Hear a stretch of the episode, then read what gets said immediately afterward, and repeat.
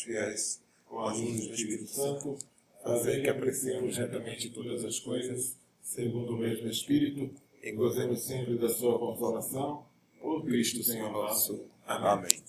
Coração Imaculado de Maria, livrai-nos da maldição do aborto. Em nome do Pai, do Filho e do Espírito Santo. Amém.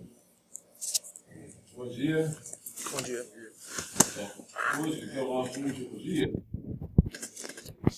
falar sobre as raízes da defesa da vida. Por quê? A vida, ela não nasce à toa nem por acaso. Toda a vida humana, ela se origina de dois gametas que se fundem. E esses dois gametas são, ou deveriam ser, de um esposo e uma esposa, de um homem e mulher unidos em matrimônio, com um compromisso de fidelidade perpétua e de abertura para a procriação. Não é à toa que Deus, ao criar o homem, disse: Não é bom que o homem esteja só. Criou a mulher e depois disse a ambos: Crescei e multiplicai-vos, enchei a terra e submetei-a Perguntinha de catecismo. Qual o primeiro mandamento que Deus deu à humanidade? Não. Esse pode dizer o primeiro em importância, mas o primeiro em ordem cronológica.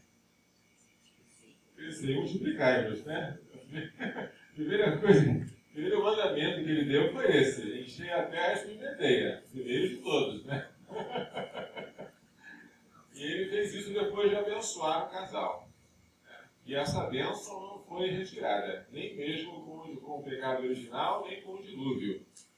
Então é uma bênção com que são abençoados aqueles que, unidos em matrimônio, permanecem abertos à vida e rejeitam qualquer forma de anticoncepção e de esterilização, que são pecados contra a castidade matrimonial. Certo? Então, o respeito à vida começa pelo respeito às fontes da vida, a família. A família é o santuário da vida. Quem respeita a família deve, por coerência, perdão, quem respeita a vida deve, por coerência, respeitar a família. Quem defende a vida deve, por coerência, defender a família contra, todos os atentados aos quais ela está sendo submetida. Ao divórcio, ao adultério, a poligamia, né? a união de homossexuais, a adoção de crianças por homossexuais,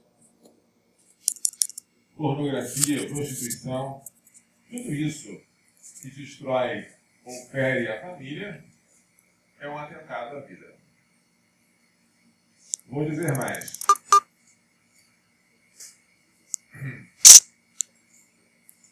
Existe uma relação muito íntima entre a sexualidade e a vida. A vida é sagrada, intocável. Isso é expresso pelo quinto mandamento, não matarás. Não menos intocável do que a, a vida é o ato no qual ela é gerada, o ato conjugal. Os nativos da Polinésia tinham um nome para escrever esta intocabilidade da sexualidade. Esse nome era tabu. Tabu para os polinésios era tudo aquilo que era sagrado e que o homem não podia tocar. Por exemplo, a vida humana era um tabu. Mas também o ato conjugal em que essa vida humana é gerada era um tabu. Eram coisas santas, sagradas, intocáveis. Lamentavelmente, nos tempos modernos, essa linguagem, essa palavra tabu entrou para nós por influência da psicanálise de Freud com sentido negativo. Tabu é uma proibição irracional. Essa, assim, entrou para a nossa língua. Mas o sentido original era positivo. Dizer que o sexo é tabu, eu digo, graças a Deus ele ainda é um tabu. Porque quando você quebrar esse tabu, você vai transformar a união sexual simplesmente num encontro casual entre um macho e uma fêmea da espécie humana. E vai reduzir a vida ao produto dessa aventura, e mais nada. Certo? Então, o respeito pela vida começa pelo respeito à sexualidade. E o respeito à sexualidade tem um nome, chama-se castidade. Castidade é a virtude que regula o instinto sexual no ser humano. Castidade é a virtude que nos difere dos quadrúpedes, porque eles seguem cegamente os seus instintos, encontrando-se com o parceiro do outro e eles não podem agir de outra maneira porque não têm a razão. E não é nada agradável, pelo menos para mim, observar como, como se encontram os gatos e as gatas, os cachorros e as cachorras na época do cio. Não tem nada que me pareça ser amor. É alguma coisa mais parecida com uma agressão ou com uma briga, né? Coitados, são irracionais, né? Eles têm, são escravos das suas paixões. Assim seríamos nós se não tivéssemos a razão.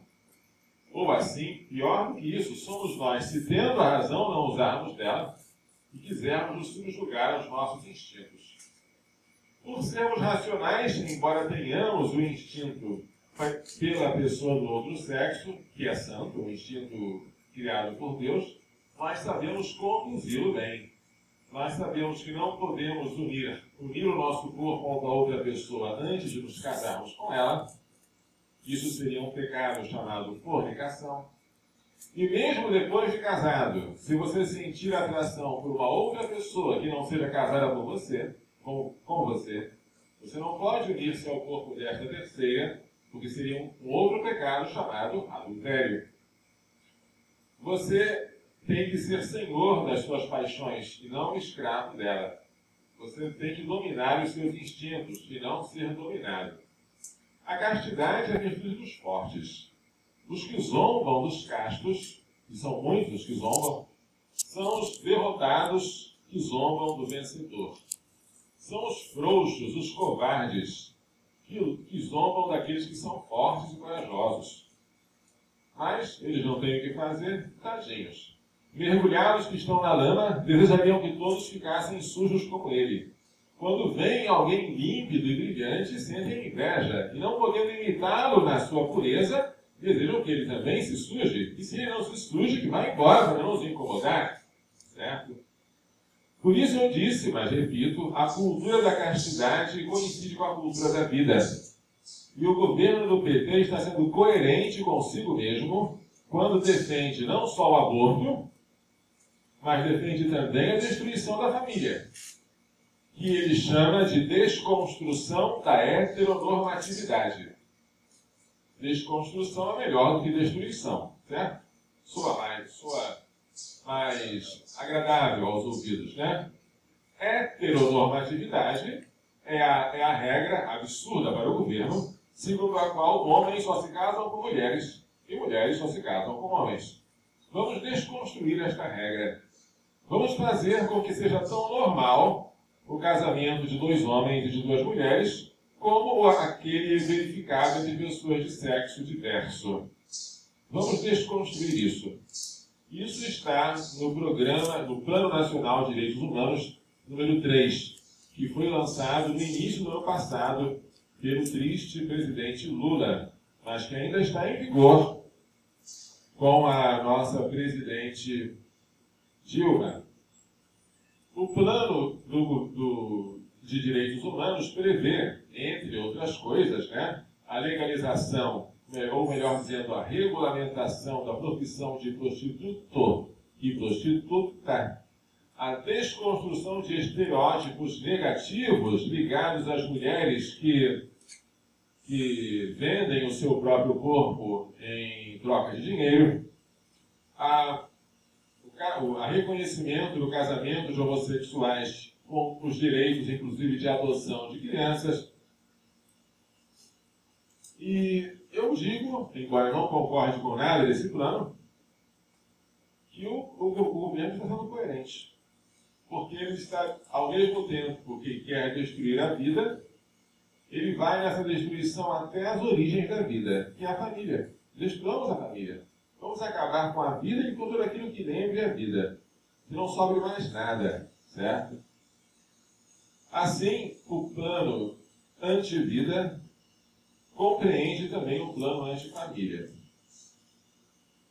E eu consigo entender por que, que a nossa presidente Dilma, mas antes dela o presidente Lula, permitiram que o governo, que o Ministério da Educação, com, usando nada menos do que 3 bilhões de reais dos nossos impostos, que poderiam ser usados para segurança pública, saúde, educação e moradia, fossem usados com fim específico e exclusivo de corromper crianças, adolescentes e famílias, que é o, o projeto, o programa né, Brasil Sem Homofobia. É um programa de apologia e glorificação do homossexualismo, fazendo com que as pessoas sejam obrigadas a encarar com naturalidade aquilo que é antinatural, a começar nas escolas onde já, é, onde já foram produzidos vídeos de defesa do travestismo, do bissexualismo e, da, e do lesbianismo. O primeiro vídeo se chama Encontrando Bianca. É a história de um jovem chamado José Ricardo, que, inconformado com o próprio sexo, resolve ir à escola de unhas pintadas de vermelho e vestidos de mulher.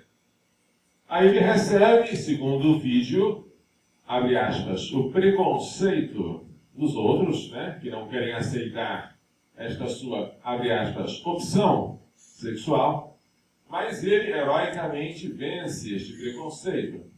Ele se sente mal por não poder usar o banheiro feminino como ele desejaria, porque ele se sente mulher.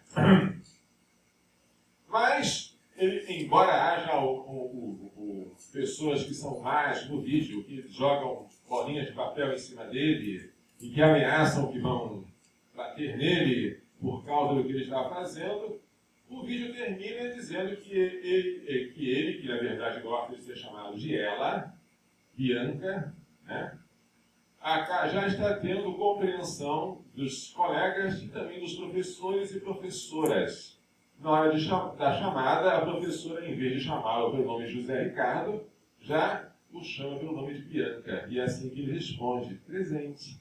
Né? Imagine o que é que isso faz para crianças de 11, 12 anos. O que fica na mente de um adolescente dessa idade? Mas há um outro vídeo chamado Probabilidade, em que um rapaz chamado Leonardo ao mudar-se da sua cidade, fica triste porque vai ter que separar-se de Carla, que é uma espécie de namorada. Dá a entender que é assim. Que é assim.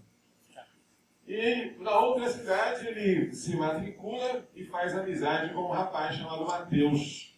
E os dois gostam muito um do outro, percebem que têm afinidades, mas quando os dois começam a ficar muito perto, muito tempo juntos, os, começam a receber zombarias daqueles que o governo chama de homofóbicos, né?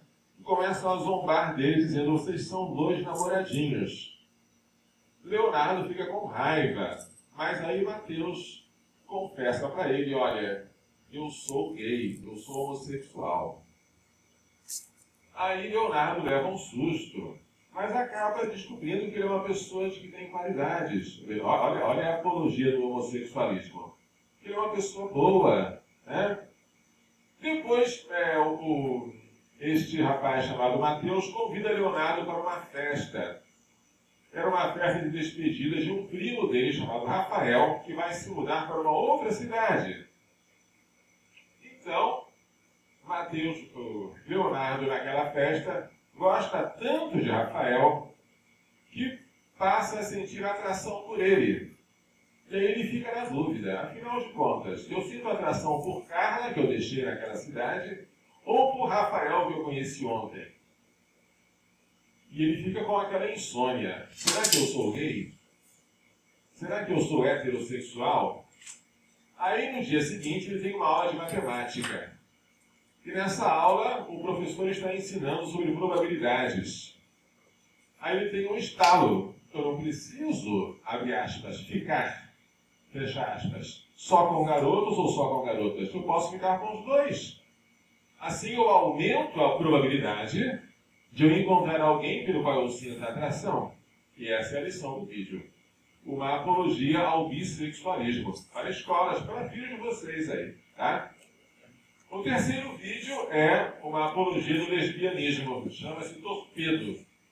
Uma jovem chamada Vanessa recebe em seu celular uma mensagem: ligue-me urgente, da sua colega chamada Ana.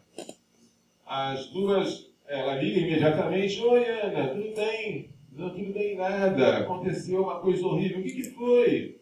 Tiraram a fotografia da gente na festa. Colocaram na internet, todo mundo está zombando de nós. Quem fez isso? Não importa, mas estão, agora estou morrendo de vergonha. Além disso, colocaram uma outra foto na, no corredor da escola. Ai, mas que absurdo, como fizeram uma coisa dessas? Aí elas resolvem, é, uma para a outra, dizer: vamos enfrentar essa barra juntas? Vamos. Aí elas heroicamente entram lá na, na escola, todo mundo as olha de maneira é, preconceituosa, né? Aí elas vão para o centro de um pátio cercado de estudantes. E uma delas pergunta para a outra: Você quer ir namorar comigo? E a outra responde: Nós já estamos fazendo isso há muito tempo. Elas se abraçam e assim termina o vídeo. Né? Isso para as menininhas aprenderem que elas podem também ser lésbicas, que não tem nada demais. E quem é contra isso é preconceituoso. Essa é a educação se é, se é que isso pode ser chamado de educação, porque eu poderia, poderia aprender isso melhor nas casas de prostituição, né, que o nosso governo está querendo dar para os nossos filhos. É a, é a destruição de todos os valores de respeito à família e de respeito, obviamente, à vida na qual a família é gerada, certo?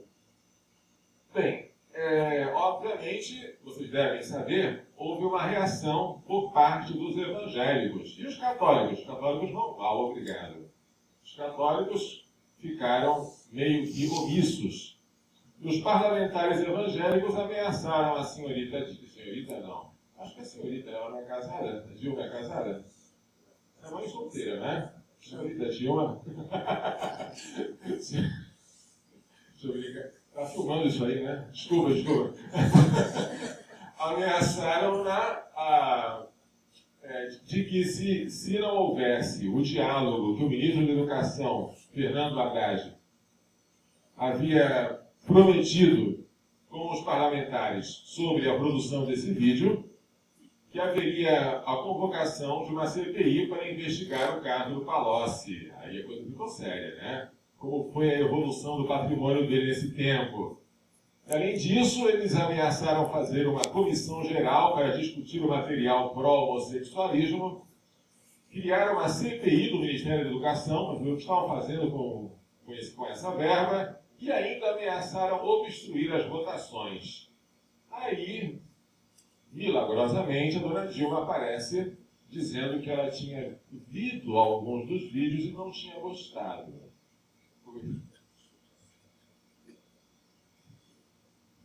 Ela tinha achado que aquele conteúdo era inadequado.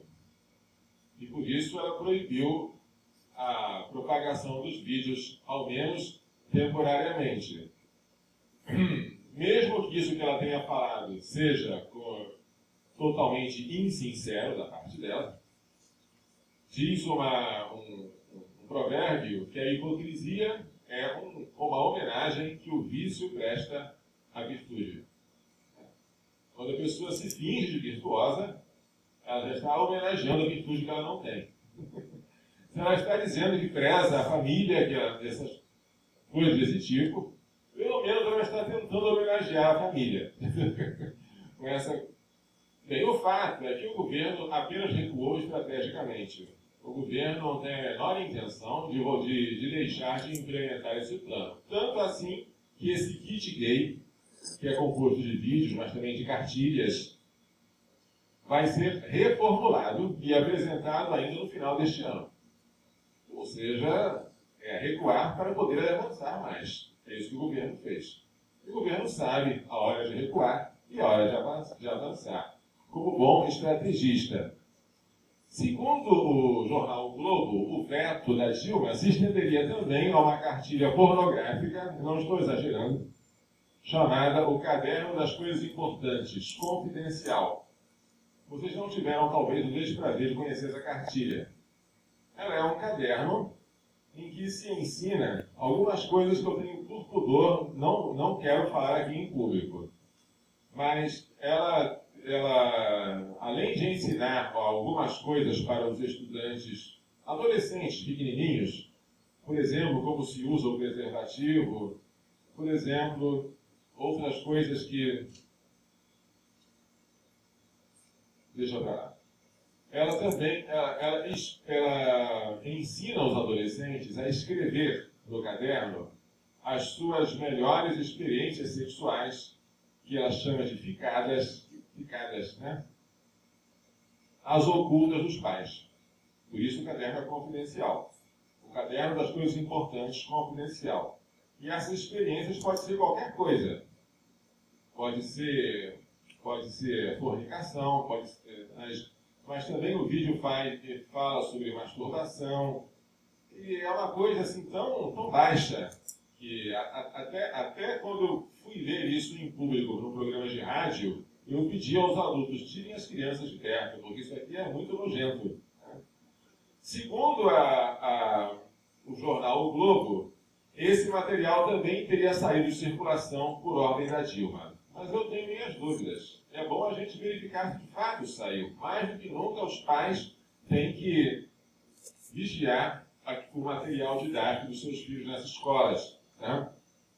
Porque esse, esse material já é antigo, ele foi lançado na época do ministro José Gomes Temporão da Saúde em 2008. Embora eu já tenha notícias dele desde 2006, em que estava sendo preparado e lançado experimentalmente em algumas escolas. Então nós obtivemos uma vitória, mas estamos muito longe ainda de poder ficar tranquilos. Agora, a lição que nós temos disso tudo é que o governo cede a pressões se a gente faz alguma coisa e o governo vê que não está bem, ele, ele recua. Não por princípios, mas por sobrevivência. Certo?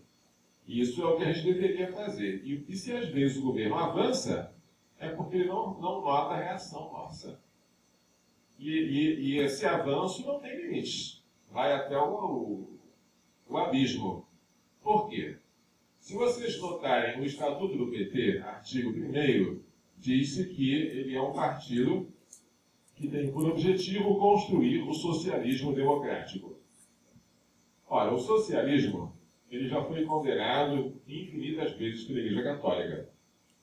Desde o Papa Leão XIII, na encíclica Rerum Novarum, até o João Paulo II, na encíclica Centésimos Anos, a voz é unânime.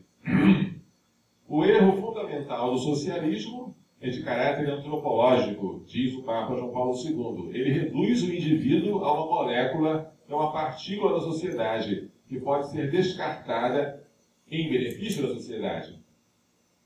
Por isso, o socialismo, fazendo com que o ser humano não tenha dignidade como indivíduo, mas que o todo equivalha, o socialismo é coerente consigo mesmo ao dizer assim: Vamos legalizar o aborto porque nos países em que o aborto foi legalizado, a taxa geral de aborto diminuiu. É mentira.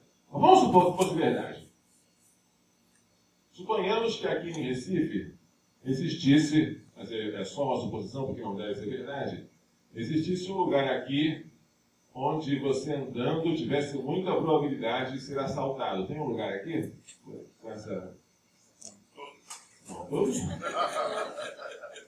uma praça, uma esquina, uma rua que seja famosa por, por esse incidente. Nada que nos conheçam por aqui? O bairro da Torre, por exemplo. Vinha do tiro. Puxa vida. Não falar mais nada, né? Vamos supor que um, que um jovem desprevenido, um, um turista, passasse por, aí, por esse lugar aí, né? Aí fosse abordado por um ladrão. Aí o, por casualidade estivesse perto um policial. Aí o turista dissesse, senhor policial, esse ladrão está querendo é, que eu lhe dê a minha carteira. o senhor pode dar um jeito nele? Aí o policial diz, olha, é melhor o senhor dar a carteira para ele. Mas como? Eu, eu não tenho direito à propriedade? Eu não tenho direito a ficar com o salário que me custou o meu suor? Aí o policial respira fundo e resolve ensinar para o cidadão aquilo que ele aprendeu nas últimas aulas de atualização jurídica. Ele disse, olha, nós, nós aqui é, no Brasil percebemos que quanto mais nós proibíamos o furto, mais o furto se multiplicava. Então nós resolvemos legalizá-lo, porque assim nós tivemos é, uma, uma experiência relativa dos outros países, que ao legalizar o furto, a taxa geral de furtos diminui. Então é em nome dessa, taxa, dessa diminuição da taxa geral, que, que beneficia a sociedade inteira, que nós agora deixamos essa prática livre. Aí o turista se impacientou. Eu não quero saber, seu guarda, se legalizando o furto diminui ou se aumenta a taxa geral de furtos. Eu quero saber se eu, aqui, agora, tenho ou não tenho direito ao dinheiro que está na minha carteira. Aí o policial diz com sinceridade: o senhor não tem direito. O senhor não tem direito algum enquanto pessoa. Só a sociedade como um todo é que tem esse direito. Por você não ser uma sociedade, por você ser só um indivíduo, faça o favor de entregar o dinheiro para aquele que está solicitando. Essa é a doutrina socialista. Se você perguntar para alguém, vamos legalizar o aborto. Por quê? Porque não adianta proibir. Quanto mais proíbe, mais aumenta. Se legalizando diminui, ótimo. Mas eu não quero saber se legalizando diminui ou aumenta. Eu quero saber se esta criança que está no ventre desta mãe, se ela tem ou não tem direito à vida. Resposta de um socialista: não tem. Essa criança pode ser despedaçada, jogada no lixo, contanto que, no geral, a sociedade seja beneficiada. Essa é uma doutrina anticristã. Porque o bom pastor deixa as 99 ovelhas no deserto e vai atrás daquela única que se perdeu. O socialista não, não se importa com aquela ovelha única. Ele fica com as 99, que valem muito mais, são numerosas. Nós temos um governo social, um governo, um partido que se diz socialista. E que põe em prática com coerência isso tudo. Por isso, ele é coerente com as coisas que, estão, que, que está defendendo. Quem lê, por exemplo, o Manifesto Comunista de Marx e Engels, verifica como é que os dois propugnam a abolição da família. E também que haja uma libertação dos filhos da autoridade dos pais. Vós acusais a nós, comunistas, de libertar os filhos da opressão dos pais. Confessamos este crime palavras que estão lá no Manifesto Comunista. Que os filhos não obedeçam mais os pais. Que os maridos não tenham mais mulheres, nem as mulheres maridos, mas que haja uma espécie de comunidade sexual. Esse é o paraíso comunista, em que não haverá mais nem oprimidos nem opressores, nem pais nem filhos, nem maridos nem mulheres, mas tudo será de todos. A versão, da, da, a versão, vamos dizer assim, sexual da ideologia marxista recebeu um nome de ideologia de gênero. Gênero é uma palavra muito carregada de sentido, mas muitas vezes usada por pessoas de maneira ingênua. Gênero tem o seguinte sentido: papéis sexuais atribuídos a cada papel, perdão, papéis sociais atribuídos a cada sexo. Essa palavra foi usada e causou muita polêmica em 1995 na Conferência de Pequim sobre a mulher. Ninguém sabia o que era gênero. E por que colocar gênero ao invés de sexo? A resposta foi essa. O sexo é um dado biológico. Você nasce homem ou mulher. O gênero é algo que se constrói. E a tarefa dos ideólogos de gênero, ou das feministas de gênero, é desconstruir o gênero. Não se fala destruir. Desconstruir. Querem um exemplo? Por que, a menina brinca de boneca? Vocês que não são da ideologia de gênero dirão, porque ela tem uma vocação para a maternidade. E ela, ela se desdobra de ternura para o neném. Ela, ela um dia vai ser mãe. Ela nasceu para isso. Quem é da ideologia de gênero vai dizer não. A mulher, a criança brinca de boneca porque a, a sociedade impôs a ela esse fardo, o fardo da maternidade. Ela não tem uma vocação para isso.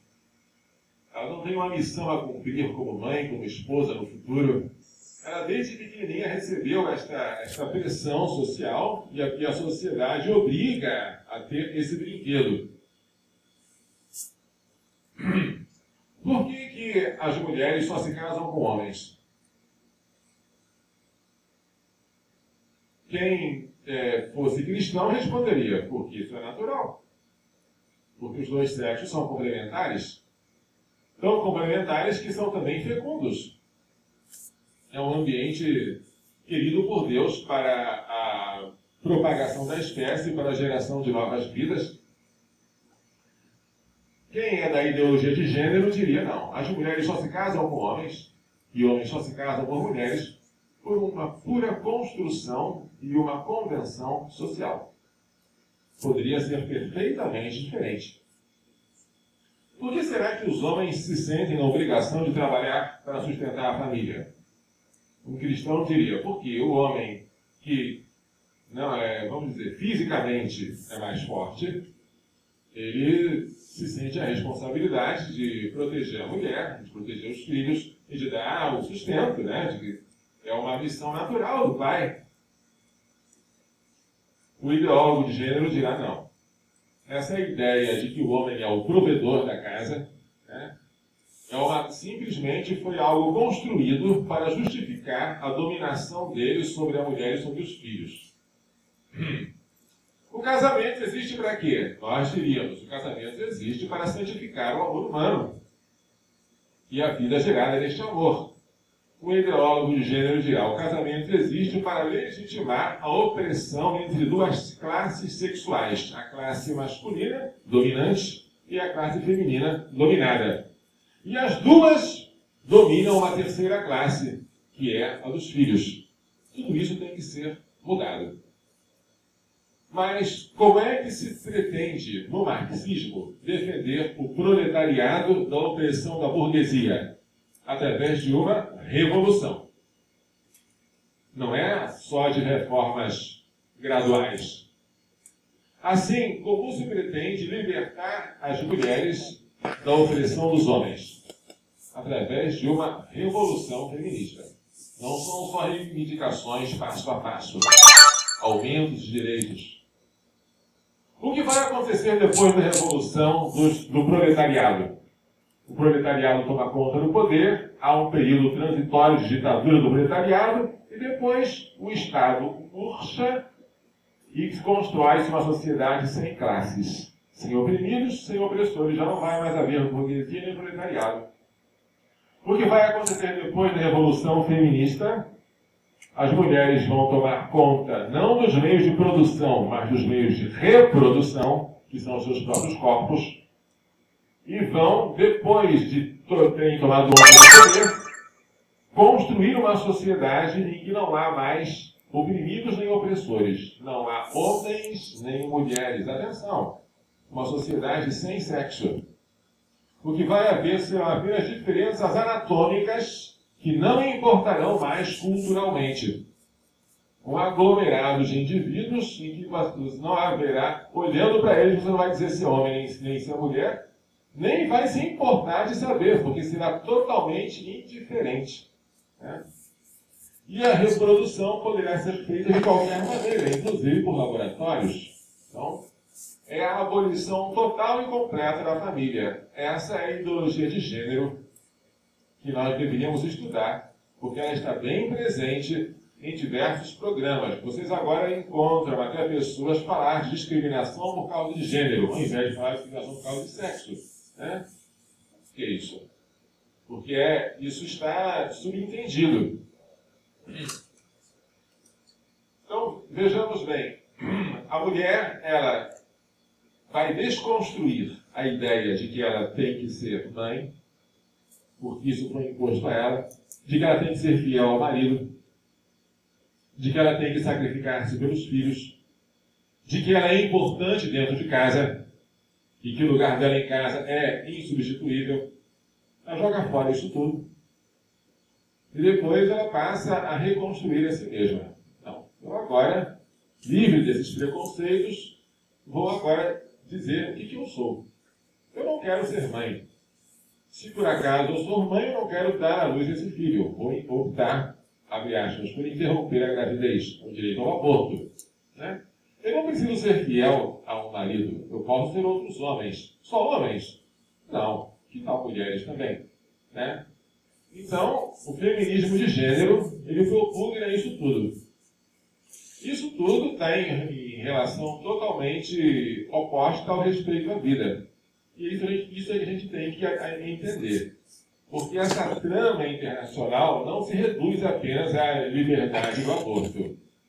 É uma coisa que está bem mais profunda. E sobre isso eu convido vocês a prestarem atenção no slide seguinte. Como vocês sabem, no dia 5 de maio, o Supremo Tribunal Federal julgou essas duas ações. A arguição de descumprimento do preceito fundamental 132, proposta pelo governador do Rio de Janeiro, é, Sérgio Cabral, e a ação direta de inconstitucionalidade 4277, proposta pela antiga é, subprocuradora-geral da República, Débora Duprá, de Brá. Né? E as duas ações tinham como objeto comum tentar declarar que um artigo do Código Civil, o artigo 1723, era inconstitucional, parcialmente inconstitucional, se fosse interpretado como uma proibição da união estável entre pessoas do mesmo sexo. E que o Supremo Tribunal Federal deveria dar uma interpretação conforme a Constituição para dizer que esse artigo só deveria ser interpretado incluindo também os homossexuais entre os titulares de uma união estável. Vejamos como aconteceu isso. O que diz a Constituição? Leiam para mim que eu já estou cansado. Por gentileza.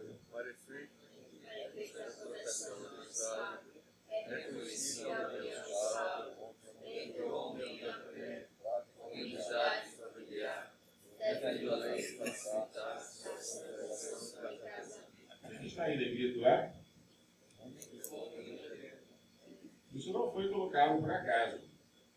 Essa frase foi colocada justamente quando alguém, alguém percebeu que esse parágrafo dava margem às uniões homossexuais. Então alguém resolveu colocar entre homem, entre homem e mulher. Uma outra pessoa não se deu por satisfeita e disse: é melhor colocar um artigo entre o homem e a mulher, para dizer que de fato são de pessoas de sexo distintos. Isso tudo aconteceu nos debates da Assembleia Nacional Constituinte. Tá? Então, eu fiquei assim, meio tranquilo na minha ingenuidade, pensando: a Constituição é tão clara que, a menos que reformem a Constituição, não será possível reconhecer a união de gays. E eu imaginei, e isso eu fui ingênuo, que o Supremo Tribunal Federal teria o bom senso suficiente de dizer reconhecer a união de gays é inconstitucional. Mas eu estava totalmente errado. Esse é o voto do ministro Ricardo Lewandowski. Ele que votou a favor da união de gays ele reconhece no seu voto, olha só, nas discussões travadas da Assembleia Constituinte, a questão do gênero na união estável foi amplamente debatida, como se votou o dispositivo em tela, concluindo-se de modo insofismável que a união estável abrange única e exclusivamente pessoas de sexo distinto. Ele confiou e confessou isso, mas acabou votando contra o que ele próprio havia dito, ou seja, votando em favor da união homossexual. O que diz o Código Civil? Artigo 1723. Tenha vontade de ler? O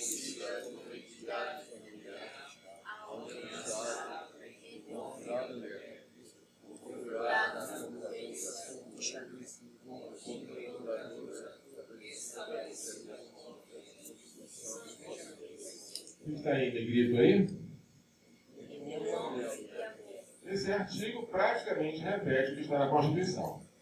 Portanto, dizer que esse artigo é inconstitucional seria como dizer que a Constituição é inconstitucional.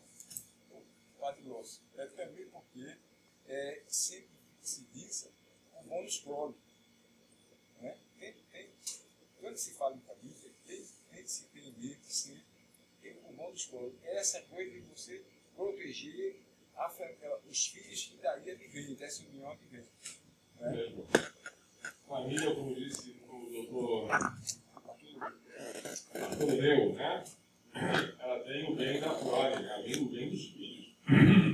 E a proteção da família tem como um dos efeitos primordiais proteger as crianças que delas serão geradas. Né? Dois homossexuais não procriam, nem duas lésbicas, a menos que eles resolvam para fazer essas inseminações artificiais, essas, essas coisas horrendas aí, ou que resolvam adotar filhos dos outros, né? O que é uma solução ainda bem pior. Eu tenho muita pena dessas crianças adotadas por homossexuais. Bem, então aí, aí está. Esse artigo, praticamente uma repetição literal da Constituição, não pode ser declarado inconstitucional. E como eu vi que alguém estava pretendendo essa declaração, eu diria, não, o absurdo é muito grande para que o Supremo se curve a isso. Mas eu estava errado. Esse artigo pode ser inconstitucional? Não, porque ele é uma repetição quase literal do artigo 226, parágrafo 3 da Constituição, e seria o mesmo dizer que a Constituição é inconstitucional. Porém, o entendimento do relator, ministro Carlos Aires Brito, foi diferente. Ele disse que o artigo 1723 do Código Civil admite plurissignificatividade. Ele tem mais de um significado. Eu só vejo um, mas ele viu dois. O primeiro, e óbvio sentido, é o artigo reconhece somente como entidade familiar a união estável somente entre um homem e uma mulher, excluindo a união de pessoas do mesmo sexo. O segundo sentido, que é ridículo, mas que o ministro é, enxergou, é que o artigo reconhece como entidade familiar a, união estável, por exemplo, entre um homem e uma mulher, mas sem excluir as uniões homossexuais. Somente a segunda interpretação, acho que está faltando um slide, pode voltar? Adiante, por favor. Somente a segunda interpretação, por ele descoberta ou criada, né, é inconstitucional. É constitucional. Adiante para ver o que aconteceu. Mais adiante. Volta onde estava. Tá bom. Por quê? Porque ele disse que esse artigo da, da, do Código Civil ele deveria respeitar também os princípios da República Federativa do Brasil, entre os quais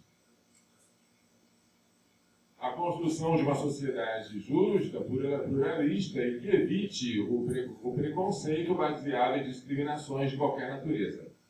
Então, é, na mente do ministro, proibir que dois homens ou duas mulheres sejam reconhecidos como união estável é uma discriminação fruto de um preconceito. E por isso estaria sendo vedado pela Constituição, no seu artigo 4, se não me engano. Estou sem os dados aqui. Hum. Então ele chegou a essa conclusão aí. Dou ao artigo 1723 do Código Civil interpretação conforme a Constituição para dele excluir qualquer significado que impeça o reconhecimento da união contínua, pública e duradoura entre pessoas do mesmo sexo como entidade familiar, entendida esta como sinônimo perfeito de família. Veja, é, veja que coisa absurda, hein? Reconhecimento que, há, que é de ser feito segundo as mesmas regras e com as mesmas consequências da união estável heteroafetiva. Isso é um golpe de Estado. Isso não foi votado pelo parlamento, não foi feito um plebiscito, nenhuma consulta popular. O Supremo Blue impôs isso aí à, à, à população. É. Se eles não têm temor de Deus, e se, e se, não gostam de falar do nome de Deus, né? Mas as pessoas nem, não têm temor sequer de, de de desagradar o povo, né? ou, de, ou de usurpar no poder que o povo lhes outorgou. Né? Vamos lá. Olha, uma consequência imediata da, da, da, do reconhecimento da união estável entre pessoas do mesmo sexo é que ela pode ser convertida em casamento. Se um homem e uma mulher não estão casados, mas praticam a fornicação, fornicação é o ato sexual entre dois solteiros, né? É um pecado. Se eles praticam isso de modo contínuo, público e duradouro, se eles vivem amaziados, a lei reconhece essa união estável, dá a ela uma proteção jurídica e facilita a conversão dela em casamento. Então, se você reconhece a união estável de dois homossexuais, uma das consequências a, a que se referiu o ministro Carlos Ailurito é que esta união estável, se for pública, contínua, duradoura, pode ser convertida em casamento. Porque está escrito no artigo é, 1726 do Código Civil. A união estável poderá converter-se em casamento mediante pedido dos companheiros ao juiz e assento no registro civil. Então, de uma tacada só, o Supremo legaliza a união estável de homossexuais e mais o casamento. Pergunta-se: se proibir a união estável do mesmo sexo é inconstitucional, porque é um preconceito baseado em discriminação, eu pergunto: será inconstitucional a proibição de pessoas de sexo diverso mas ligadas por consanguinidade ou afinidade de contrair matrimônio? Porque nem, embora todo casamento tenha que ser entre um homem e uma mulher, não é qualquer homem que pode se casar com qualquer mulher. O irmão não pode se casar com a irmã, o pai não pode se casar com a filha, o genro não se casa com a sogra. Existem impedimentos matrimoniais resultantes do parentesco, que pode ser consanguinidade ou afinidade. Isso não são causas que impedem o matrimônio. E essas causas impedem também que se reconheça a união estável. O Código Civil nega-se a reconhecer a união estável entre duas pessoas impedidas de se casar. Se você tem, por exemplo, um pai e uma filha que vivem, que vivem incestuosamente, a lei não reconhece os dois como união estável, porque eles nunca vão poder se casar. Agora eu pergunto: se é preconceito discriminatório não reconhecer a união estável de dois homossexuais, será que, pelo mesmo fundamento, o Supremo não reconheceria que é um preconceito discriminatório não reconhecer as uniões incestuosas? Por que não? Que o incesto é uma perversão sexual? É mas é menor que o homossexualismo.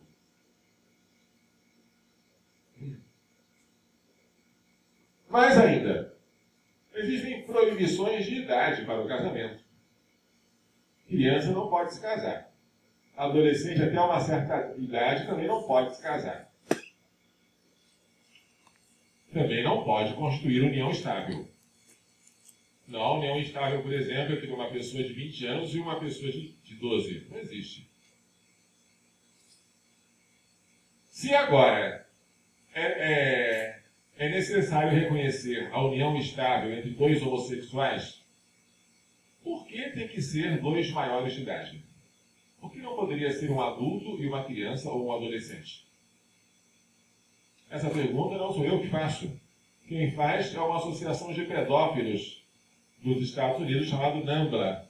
NAMBLA, para quem não sabe, significa Associação Norte-Americana de Amor Homem-Menino. North American Man and Boy Love Association. O Nambra tem uma página na internet, vocês podem visitar. E eles condenam o que eles chamam de ageismo. Ageismo seria o idadismo ou etarismo, preconceito de idade. Por que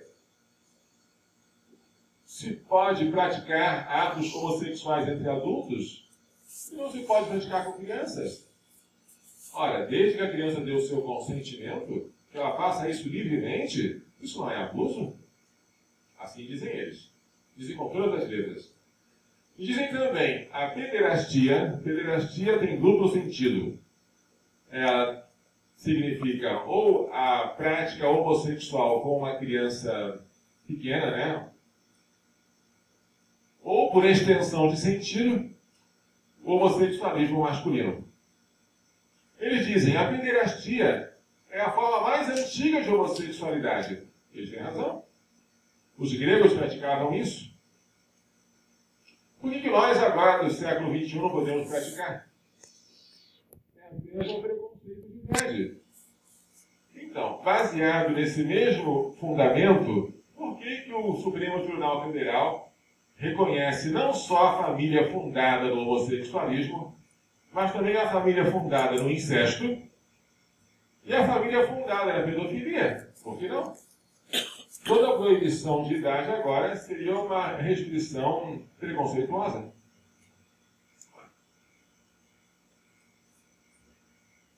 Mas eu vou adiante. O artigo 5 da Constituição diz que todos são iguais perante a lei. Mas quando diz todos, não está escrito lá que todos são só as pessoas. Vocês entenderam que são as pessoas? Porque vocês são preconceituosos. Explícito isso não está. Porque vocês acham que as pessoas são melhores que os animais. Porque vocês acham que os animais Deus criou para a utilidade das pessoas. Porque vocês estão impregnados desse preconceito cristão. Porque vocês não aprenderam ainda o ecologismo. Mas se forem discípulos de Peter Singer, que é um bioeticista australiano, defensor, entre outras coisas, do infanticídio, vocês usariam o termo especismo para denunciar esse preconceito. Ora, se todos são iguais perante a lei, que tal o Supremo Tribunal Federal dizer que é inconstitucional você proibir a união estável entre um homem e um animal? Uma pessoa e um animal? Não só a união mas também um casamento. E se eles se casam, eles podem adotar filhos ou filhotes. Mas a pergunta é, gente, isso tem fim? Não tem mais onde parar. Depois que o, que o Supremo tomou essa decisão, ele perdeu toda a seriedade. É um abismo sem fundo. Aquilo que eles disseram, nós vamos dar isso aí para dar segurança jurídica. Foi exatamente o contrário. Perdeu toda a segurança jurídica. Você não sabe mais nada do que o Supremo vai decidir, porque ele não tem mais nenhum compromisso, né, não só com a lei, mas até com a Constituição. Eles fazem o que querem. Esse foi um golpe de Estado não menor do que ocorreria se a capital fosse invadida com tanques e metralhadoras e alguém tomasse o poder. Nós somos, de fato, assim, despojados da nossa cidadania. Coisa seríssima. Isso não é para ser festejado, é para ser lamentado demais, porque, do ponto de vista material, a decisão é monstruosa, porque ela fere a natureza, né? E a Deus, que é o autor da natureza. Mas também, do ponto de vista formal, ela é ilógica, ela é incoerente. No futuro próximo, não só a pedofilia, mas também a bestialidade, que é a prática sexual com animais, poderia ser admitida com base no mesmo argumento que admitiu a família fundada no homossexualismo.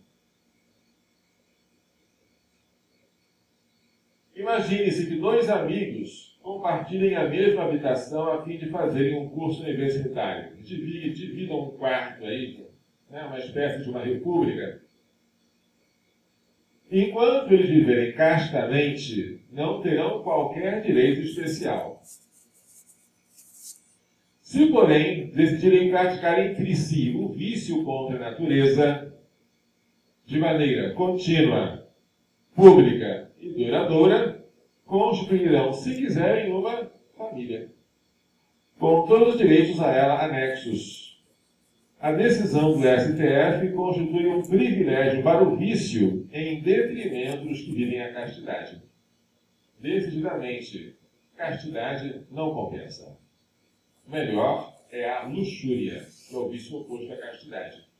E entre os vícios opostos à castidade, entre as espécies de luxúria, o governo optou por, por glorificar e favorecer não o adultério, não a fornicação, não a, o incesto, mas quis ir exatamente no pior de todos, no homossexualismo. Parece que há uma decisão manifesta de querer afrontar a Deus, ofendê-lo da maneira mais é, a, direta possível. Se a Suprema Corte reserva a si o direito não só de legislar, o que já seria um abuso, quem legisla é o parlamento, mas até de reformar a Constituição, mudando o sentido óbvio de seu texto em favor de uma ideologia, a ideologia de gênero, todo o sistema jurídico passa a se fundar sobre a areia movediça. A vergonhosa decisão de 5 de maio deste ano demonstrou que a clareza das palavras da Constituição não impede que os ministros imponham a sua vontade quando conflitante com o texto constitucional. São 11. Nenhum de nós votou nesses 11. Seis deles foram nomeados pelo PT, por Lula e pela Dilma. É, ou seis ou sete, não estou na, na dúvida. Um deles não pôde votar, que é o Dias Toffoli não foi impedido porque já tinha atuado no feito como advogado-geral da União. Mas tinha atuado em favor da união homossexual. Né? Se votasse, ele votaria a favor. Todos os dez que votaram, votaram a favor. E não houve nenhuma exceção. Isso faz lembrar aquela história da roupa nova do imperador. Conhece esse conto?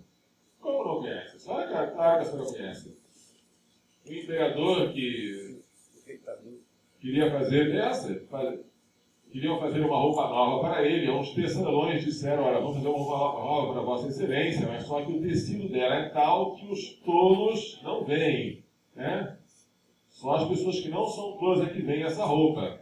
Então eles começaram a tecer por nada, absolutamente nada. E mostravam que está o tecido. E como ninguém queria ser chamado de tolo, Todo mundo dizia, olha, mas que tecido lindo, olha, mas que bordado maravilhoso, que cores vivas, né? E o próprio imperador também, não se querendo passar por tolo, não queria dizer que não estava vendo nada, né? E chegou ela no desfile. E de apresentar-se diante de toda a comitiva com a roupa nova. E ele estava de calça curta, de camiseta. e todo mundo lá se admirava. Nossa, que roupa maravilhosa que ele está vestindo, né? Que ninguém queria ser chamado de tolo. Todo mundo dizia que estava vendo a roupa. Até que uma criança gritou: o rei está nu! Né? A ideia é que somente com o grito de uma criança o rei percebeu que havia sido vítima da sua vaidade né? e, da, e da. Como se diz? Do, do, do seu medo de, de, de parecer tolo. Assim foi o Supremo. Todos os dez ministros, com medo de serem chamados de retrógrados, preconceituosos, homofóbicos, resolveram enxergar, ou dizer que estavam enxergando, uma inconstitucionalidade que não existe. Mas eles disseram: Estou vendo. Falta só o grito de uma criança para acabar com essa comédia.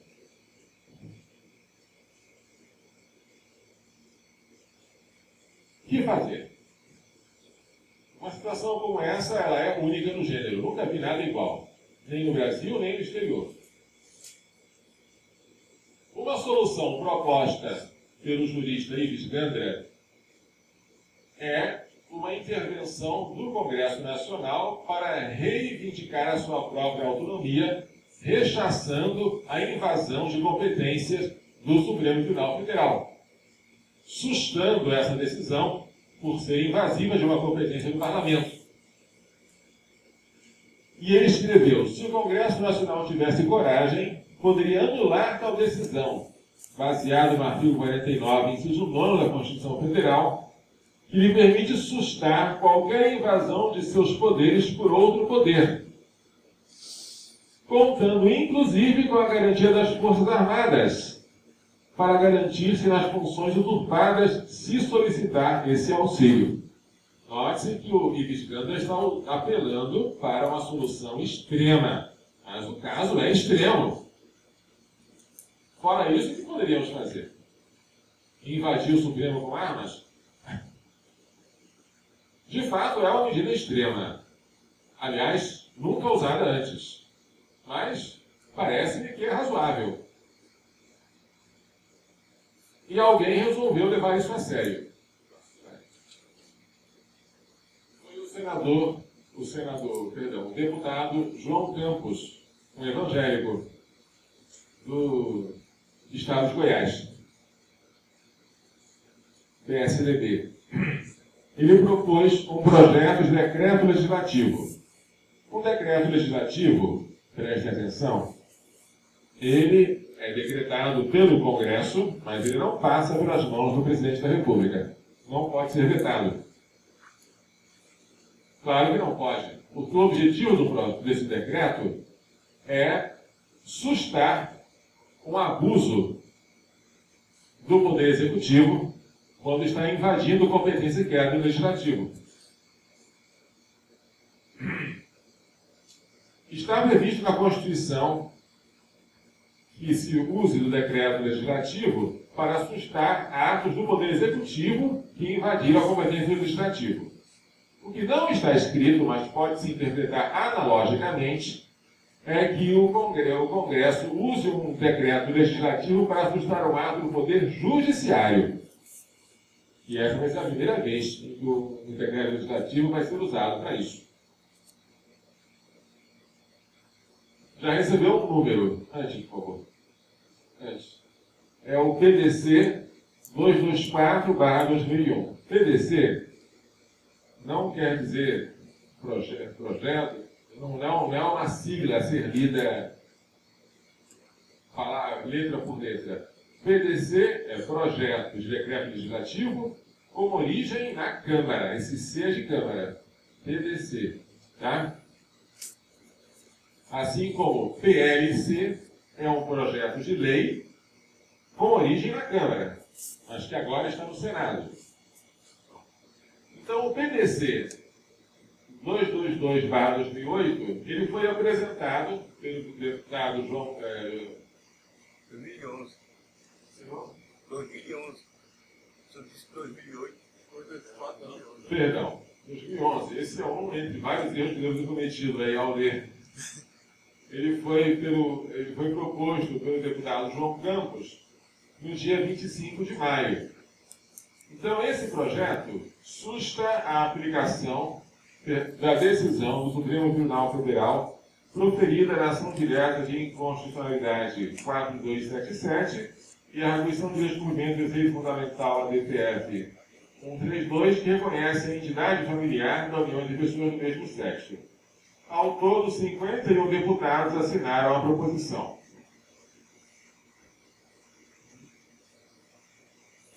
Porém, o presidente da Câmara, que por coincidência é um petista, Marco Maia, PT do Rio Grande do Sul, devolveu a proposição ao ao autor por considerá-la evidentemente inconstitucional. O presidente pode fazer isso, mas a palavra final não é dele. Cabe recurso por cinco sessões. Depois dessa decisão, que foi tomada no dia 7, o autor, João Campos, tem ainda cinco sessões, nós estamos agora no dia 19, para recorrer. Esse recurso vai ser julgado pelo plenário. E é o plenário que vai dizer se acata ou não a decisão do relator de não aceitar o projeto. Quase ninguém está falando disso. Quem já ouviu falar que esse projeto da greve legislativa existe? O silêncio está quase completo. Havia uma enquete no portal da Câmara sobre esse projeto. Você é contra ou a favor? A maioria da população votando que é a favor do projeto, que vai sustar a união gay. De uma hora para outra saiu do ar essa enquete. Saiu do ar antes do final previsto. Depois eles disseram, nós tiramos do ar antes do final, apareceu uma nota lá, porque o projeto foi rejeitado pelo presidente da Câmara. Então não tem sentido mais nós prosseguimos com a pesquisa. Mas essa não é uma desculpa razoável, porque o presidente da Câmara não dá a palavra final. Agora que o presidente da Câmara rejeitou, mais do que nunca seria necessário saber a opinião da população. Então, eu estou notando uma espécie de conspiração de silêncio em torno desse projeto. E seria bom que nós rompêssemos esse silêncio. Como?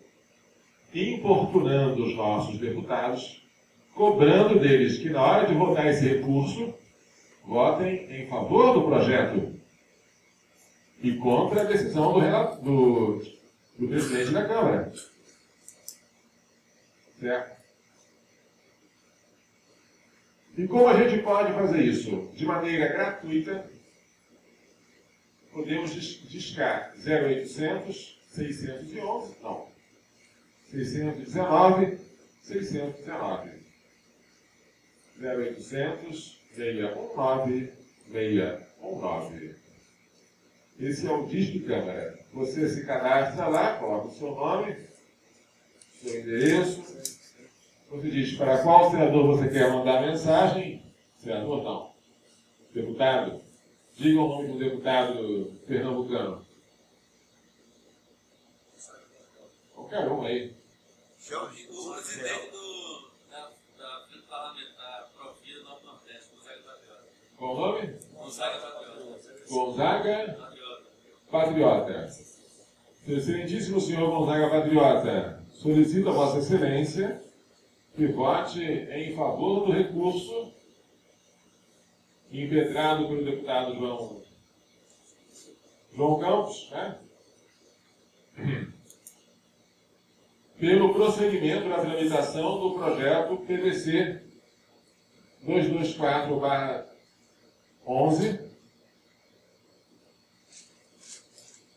que susta a aplicação, que susta o reconhecimento da união estável entre homossexuais pelo Supremo Tribunal Federal. Você pode falar desse tipo, com essas ou com outras palavras, o importante é dizer que é para votar a favor desse projeto enquanto há tempo. Porque desgotado o prazo de cinco sessões, não vamos ter mais o que fazer. Entendeu? Se o plenário decidir contra o, presidente da Câmara, o presidente da Câmara é obrigado a acatar a decisão do plenário. Então, mas é importante que o plenário saiba que a população estava se mobilizando. Também esse é um instrumento aqui que não custa nada. Você pode ligar de qualquer telefone celular ou fixo e você pode fazer propaganda para os outros. Até com panfletos. Você pode. Ligue isso, ligue isso imediatamente. Eu vou fazer propaganda amanhã na rádio. Pedindo ao pessoal de Anápolis que se comunique com os deputados goianos. Mas vocês podem fazer com os deputados pernambucanos. E assim por diante. Há um outro mecanismo também, que é o da internet, não tão eficiente quanto o telefone. Os deputados se assustam mais com o telefonema do que com o e-mail.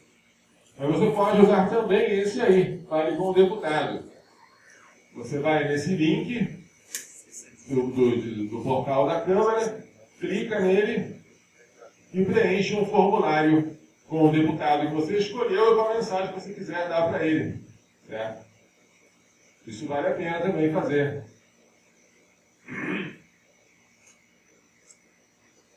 O próximo assunto é um projeto de lei que está sendo endossado pelo governo há muito e muito tempo, de autoria de uma petista, Yara Bernardi, que pretende tornar criminosos aqueles que não aceitam o homossexualismo. É o projeto de lei anti-homofobia. Esse projeto esteve na Câmara durante alguns anos, passou sorrateiramente para o Senado numa votação simbólica. E lá ele ganhou o número PLC 122, PLC, ó, já ouvi gente dizer erradamente que é projeto de lei complementar. Não tem nada a ver. PLC é um projeto de lei com origem na Câmara, que agora está em tramitação no Senado. O PLC 122, barra 2006, é o ano em que ele entrou no Senado, está agora com a relatoria da deputada senadora Marta Suplicy, como eu já falei, lamentavelmente eleita com apoio de Gabriel Chalita. Né? Marta Suplicy, que sempre se destacou pela defesa do casamento de homossexuais, e ela foi a primeira deputada em 95 a apresentar um projeto de união civil de pessoas do mesmo sexo, ela agora está fazendo o que pode e o que não pode para que este projeto de lei anti-homofobia seja aprovado. Agora preste atenção. Os principais argumentos deles é que os homossexuais estão sendo vítimas de violência, que estão sendo mortos, que estão sendo espancados, que as pessoas não sabem conviver com a diversidade, que não são tolerantes e que nós precisávamos fazer uma lei para proteger essas pessoas coitadinhas que, não, que são discriminadas por causa da sua, abre aspas, opção sexual, fecha aspas. Preste atenção. Aí eles inventam e superfaturam estatísticas, né? De homossexuais que foram mortos, de grupos que existem de extermínio de homossexuais, etc. Vamos imaginar, não quero nem falar dos homossexuais que são assassinos, daqueles que matam, sejam os próprios companheiros de, de, de falta de pudor, mas também os outros heterossexuais.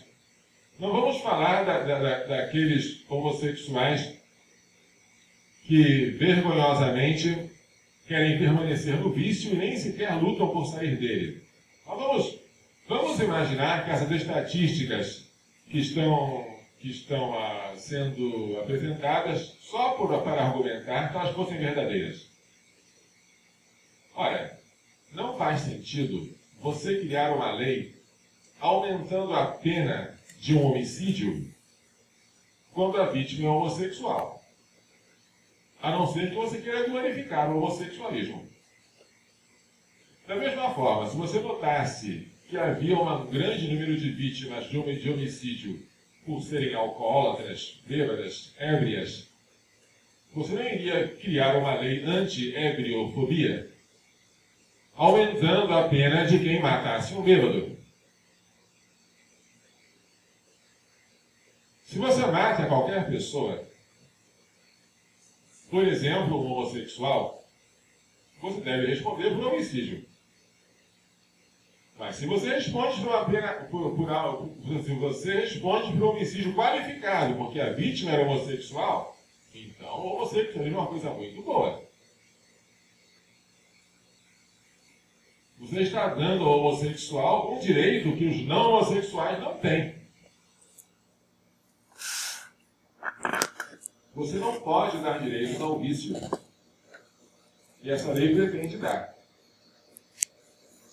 Não existe.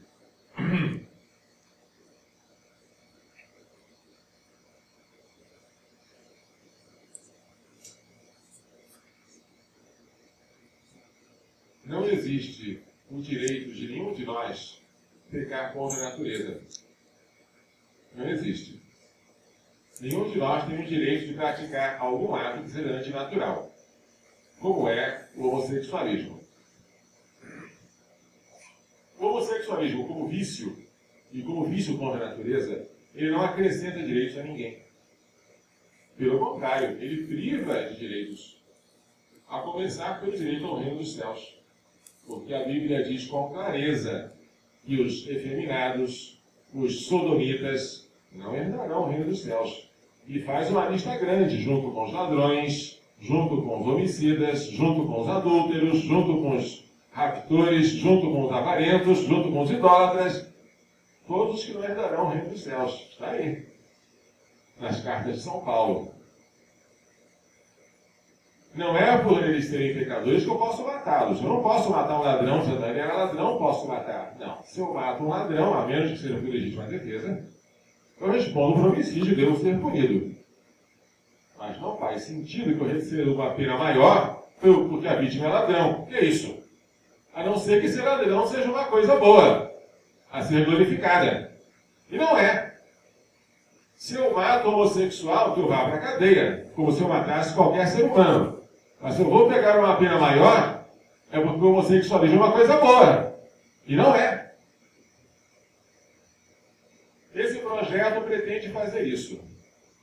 Portanto, ele não é uma coisa em si boa, mas que tem alguns excessos que têm que ser podados. Não. Ele é uma erva daninha já na raiz. Ele tem que ser arrancado e extirpado totalmente. Não sobra nada dele que possa ser aproveitado. E a gente encontra até autoridades religiosas, até pastores de almas, que com pena dos homossexuais, olham com simpatia para esse projeto aí, sem saber o veneno que eles estão para tomar e para fazer o povo tomar também. Certo? Se esse projeto for aprovado, que Deus nos livre, coisas estranhas podem acontecer. Vamos dar um exemplo? Aqui na, diocese, na Arquidiocese de Olinda e Recife, é, chega, por exemplo, um, um rapaz que entra no seminário e ele tenta seduzir um colega para praticar com ele o homossexualismo. O colega rejeita a sedução e vai contar o caso ao reitor.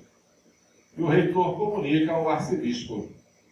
O arcebispo diz ao reitor que, com caridade, mas com firmeza, esse, esse seminarista flagrado com tentativa de sedução homossexual, ele deve ser afastado. Ele então é afastado do seminário, aí ele disca um telefone já, que já está em, já está em funcionamento, Disque de Direitos Humanos, que é o 100, se eu não me engano, de qualquer orelhão ou telefone celular ou fixo, é grátis. E diz: Olha, eu sou vítima de um ataque homofóbico. Eu fui expulso do seminário simplesmente pela minha orientação sexual. O... Até hoje a pessoa já pode fazer essa denúncia.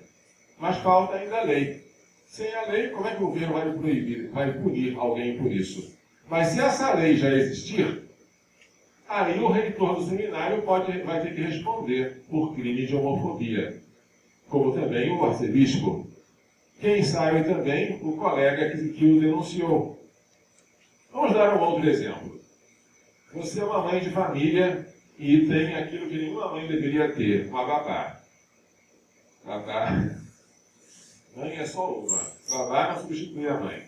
Vamos supor que você, você não seja daquelas mães que passam o dia inteiro fora de casa e deixam a criança para lá. Não. Você, você quer a babá só para ajudar, mas você também cuida das crianças, tá? Aí você descobre, para sua tristeza e decepção, que essa babá é lésbica. Você não sabia. Se soubesse, não teria contratado. Descobriu isso, ficou com, com medo. Essa, essa moça vai corromper os meus pequeninos. E que certeza eu tenho de que ela tem integridade moral para cuidar das minhas, das minhas, crianças se ela nem sequer, nem sequer é, sabe dominar os seus instintos, né? E se deixa levar por vícios tão repulsivos assim. Se a mãe de família resolve despedir a babá, a mãe de família vai ser condenada por crime de homofobia. Vamos dar um outro exemplo. Suponhamos que você esteja, não sei se isso tem aqui em Pernambuco, mas deve ter, porque é uma praga generalizada. Você esteja passando pela rua e de repente veja, se, se depare com um cortejo ou um desfile ou uma parada de homossexuais. Aí você olha para aquilo lá e franze a testa assim. Hum. Bem, isso não está escrito na lei. Mas pode ser que algum homossexual se sinta discriminado pelo seu franzir de testa e resolva denunciar você, porque você está sendo intolerante com a opção sexual que ele teve lá. Vamos imaginar um outro caso. Você é dono de um estabelecimento comercial. E lá você está atendendo os fregueses e de repente entram dois. É, dois o quê? Dois homens, vamos falar assim. Né? Dois homens que começam lá diante de todo mundo a se beijar e a se acariciar, e aí você, que é dono do colégio do estabelecimento, pede, por favor, retirem-se daqui, né? façam isso. Os dois saem de lá, discam 100. Olha, eu acabei de ser expulso de uma loja por causa do meu, da minha opção sexual. Aí a pessoa da loja que o expulsou pode ser processada e condenada por crime de homofobia. Vocês podem achar que eu estou exagerando, mas não estou não. Por exemplo, na Suécia, um pastor protestante foi preso por causa de uma pregação contra o homossexualismo. Só foi absolvido na última instância do, do, do Poder Judiciário sueco. Na Inglaterra, onde existe uma lei parecida com essa, que nós é, negligentemente estamos deixando aprovar, existia um sistema de adoção de crianças muito é, eficiente, reconhecido pelo governo e elogiado por todos. Um sistema que facilitava a adoção de crianças por casais que desejassem adotar. Quando veio esta, esta lei anti-homofobia, a igreja foi obrigada a aceitar entre os, os casais adotandos duplas de lésbicas e de gays. E como a igreja não podia aceitar isso, então a igreja foi obrigada a deixar de prestar esse serviço à comunidade. A ideologia de gênero, a ideologia homossexualista, prevaleceu sobre o, o, o serviço que se poderia prestar às, às criancinhas.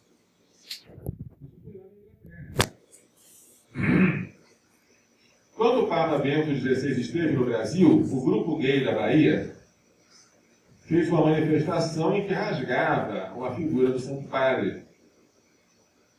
E a gente se engana muito de pensar que os homossexuais são, é, não digo aqueles que, que, que, estão, que sofrem com, com o próprio vício e tentam sair dele e procuram a nós, padres, esses devem, devem ser apoiados sempre. Mas aqueles que, aqueles que são militantes, que pecam, se orgulham de pecar e querem o reconhecimento do direito de pecar, eles são muito orgulhosos. E eles fazem de tudo para querer provocar os, os outros, os que não são como eles. Então, se, por exemplo, um sacerdote, uma homilia, começar a, a falar sobre o capítulo 1 da carta, da carta aos Romanos, em que São Paulo diz que a, os pagãos que fizeram a verdade prisioneira da injustiça foram castigados por Deus que os abandonou às suas próprias paixões e eles desonraram seus corpos, praticando homens com homens a torpeza. E as mulheres também arderam em desejo umas pelas outras, em relações contra a natureza, tudo isso está escrito lá. E se um sacerdote ler isso, e se ele começar a comentar e a assinar embaixo, a endossar, ele poderá ser preso também. ou tem que pagar uma multa, ou prestar serviço à comunidade em reparação do mal que ele praticou, ele não pode ficar sem pena. Se o sacerdote deixar de dar, de, de dar a comunhão para um homossexual travestido de mulher, evidentemente o sacerdote pode deixar de dar e deve deixar, porque se trata de um pecado grave manifesto. Não é um pecado grave que ninguém conhece ou que o padre só conhece porque ouviu em confissão. O caso é manifesto. É como um político abortista chegar à comunhão. Todo mundo sabe que ele é abortista. O padre deve negar a comunhão. Mas aí, se o padre negar a comunhão para esse travesti, o travesti pode denunciá-lo. Ele pode ter que ser preso. Mas o pior de tudo não é a perseguição, gente. O pior de tudo não é isso tudo que está para acontecer conosco. O pior de tudo é que se essa lei for aprovada, pela primeira vez na história do Brasil, vamos estar dando direitos ao vício. E o vício não tem direitos. Vício é vício.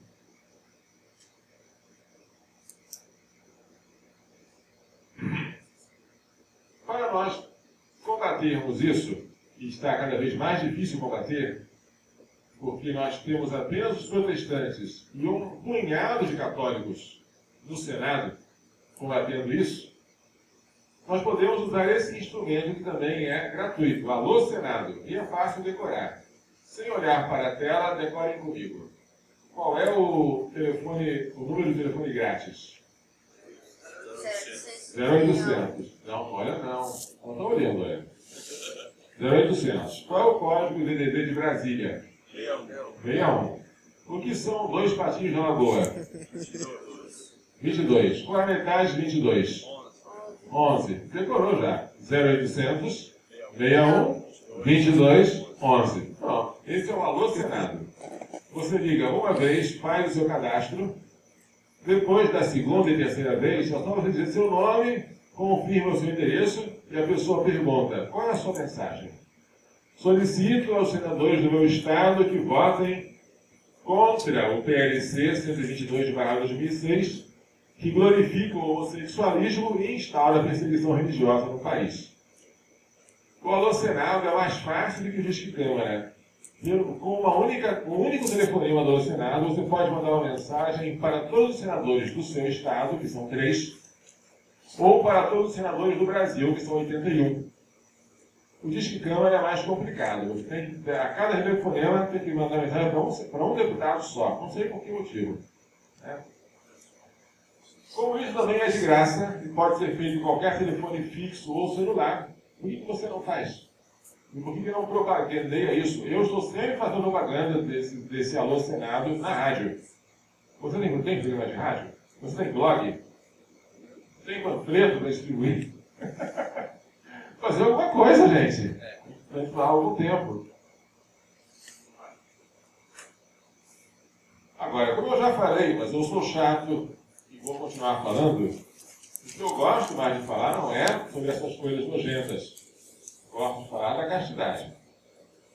Essa, o dia em que eu puder transformar este CD num livro, queira Deus que não vai demorar muito, eu desejaria que todos os jovens, mas não só os jovens, lessem, digerissem e devorassem. Né? Porque não basta só protestar contra essa, essa falta de vergonha. Temos que apresentar alguma coisa em substituição. Isso aqui, temos que dizer, a matéria, como diz, cura. É alguma coisa cristalina. Você pode se alimentar sem medo. Isso aqui é que é a verdade. Você tem que apresentar uma coisa assim para a juventude, para os adolescentes, para os noivos, para os casais. Então, enquanto nós não formarmos de fato na virtude da castidade, da qual São José foi um exemplo, é um exemplo para nós, né? Nós não, não estaremos só como bombeiro atrás do fogo, lutando contra esses atentados à vida e à família. Nós estaremos atacando a, a, o mal pela raiz, como é nosso dever fazer, certo? Por isso, se vocês já compraram esse CD, meus parabéns. Se não comprarem, comprem porque eu faço questão, tá? Faço questão mesmo. mais do que os outros livros que vocês porventura já compraram. Eu considero esse mais importante. Podem copiá-lo. Tira cópia para os outros que vocês não, da sua família. Nós não estamos vendendo com nenhum objetivo de lucro. O objetivo é de difusão. Que vocês possam fazer disso a máxima propagação para que haja o maior número de pessoas influenciadas positivamente pela castidade. Tá? Tudo bem. Esse é uma jaculatória que o nosso bispo emérito Dom Manuel Pestana, saudoso, né, cunhou. Coração Imaculado de Maria, livrai-nos da maldição do aborto. O coração imaculado, portanto, é puro, né? E assim ele nos livra do aborto. Os puros não abortam. É isso mesmo. E mais é, informações sobre isso vocês sempre vão ter no site do Provida. E onde é que está esse site? Vocês já receberam esse papelzinho aqui, né? esse, esse, esse jornalzinho. Na primeira página vocês têm aí www.providaanápolis.org.br. Se vocês quiserem acompanhar, receber mensagens de, de novidades pelo site, é só vocês se cadastrarem nele. Não vão receber muito spam, porque eu costumo escrever só uma vez por mês. Só uma vez por mês. Na mesma época em que nós é, publicamos uma edição impressa desse jornalzinho, Aborto, Faça Alguma Coisa pela Vida, nós também colocamos no ar. E aí você escolhe ou meio impresso ou meio eletrônico. Tem vantagens e desvantagens, cada um deles, né? O meio impresso tem um grande grau de retenção na memória. Você pode distribuir, esquecer em algum lugar para as pessoas planearem e lerem, né? Se quiserem receber gratuitamente também esse jornalzinho, basta darem o endereço de vocês. Que a gente manda a cada mês. Tá? Essa é a nossa intenção. Eu trouxe para vocês também esse, esse jornalzinho, não é jornalzinho não, é um panfleto em perguntas e respostas contendo de maneira simples e acessível aos casais o que a igreja fala sobre a anticoncepção e sobre a esterilização, respondendo a dúvidas que muitos católicos têm, mas que não podem ter, se são realmente pró-vida. E por fim, esse último jornal, esse último folheto, que é o mais antigo de todos, que eu, eu escrevi quando ainda era sacerdote recém-ordenado, sobre o namoro que é destinado aos jovens em idade de se casar. Eu notei que os jovens que vinham se confessar estavam muito, mas muito ignorantes em matéria de castidade. Não sabiam o que era namoro, para que serve, para que servia o namoro, como se namorava de maneira cristã.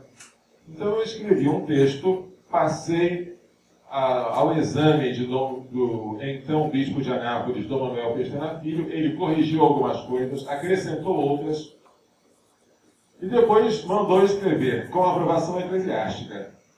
Desse ano em diante, foi em 92, já estou denunciando a minha idade aqui, né? Foi quando eu fui ordenado. Desse ano em diante eu comecei a distribuir, mas não lançando pérolas aos porcos. Isso aqui eu não distribuo a, a torta e a direita. Eu só distribuo a direita. A torta não. Porque se eu começar a distribuir para uma plateia indiscriminada, vocês vão olhar assim, ah, isso aqui não, vai aceitar de jeito nenhum. Então eu costumo distribuir depois de uma confissão. Sua penitência vai ler isso aqui e meditar. Diante de Jesus crucificado. Melhor, né? Ou então depois de uma palestra que eu já dei sobre a castidade, no final da palestra, olha, vocês agora estão convidados a meditar sobre esse folhetinho aqui. Tomem, a pessoa já está preparada. Então eu convido que vocês só deem o folheto para quem já tiver assistido essa palestra sobre a castidade. Isso aqui serve de pré-requisito, tá bom? Para a pessoa entender como é o namoro cristão sem rejeitar imediatamente, porque as exigências são grandes. Mas nós temos que estar preparados para elas. Quem não quiser renunciar a si mesmo não pode tomar a sua cruz e seguir a Jesus, né? E chega, né? Dúvidas, perguntas, reclamações, ameaças.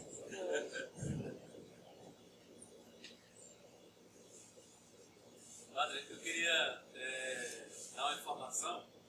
Tem uma profecia de São Nilo. Eu só não lembro é, exatamente é, toda e dar mais referência, mas é São Nilo. Entrar na internet, profecia de São Nilo. Ele fala exatamente o que o senhor falou fala assim, profecia de 300 e pouco, depois de, Cristo. E ele diz que a partir de 1900 acontecerão coisas do tipo que a gente está vendo. E que a gente não reconhecerá mais o homem nem a mulher, porque vão estar tão parecidos. E que o Satanás usará de uma arma que pode ser divulgado a prostituição e coisa parecida, né, tão rápido, em frações de segundos. É todas as palavras que ele fala. A gente vê que a internet pode ser usada como arma Satanás, também pode ser a nossa arma, se bem. Né? É uma profecia de 300 e pouco, não sei exatamente que ano, mas é uma profecia que trata, que é tão atual, ela trata é, das questões de hoje, e que vale a pena buscar na internet e ler. É interessante. São Nilo, profecia de São Nilo.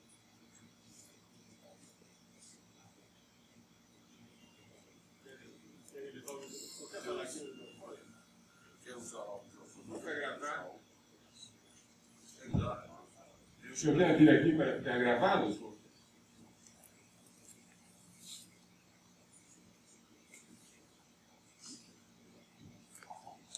É, bom dia, Padre Lobo. É, eu aprendi bastante com a sua exposição, tenho um desejo já há bastante tempo de ler o, jornal, né, o Faça Alguma Coisa. Fica, fica uma preocupação quando o senhor faz um discurso onde deixa claro a tendência da, contra é, os valores da vida. Mas também mundo, o, o mundo capitalista, como os Estados Unidos é o pode ser chamado centro mundial do capitalismo, ele tem mostrado atitudes reversas. Né? Como a gente sabe o presidente é, Clinton aprovou parcial, por aí vai, muitas dessas, dessas forças negativas do seu presidente vem justamente do, do, do, dos do, do capitalista. Obrigado.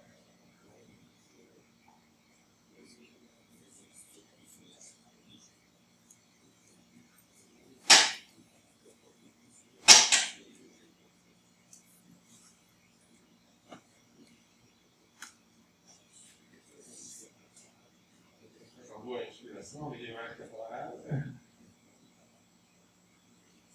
Pergunto, qual é a posição hoje?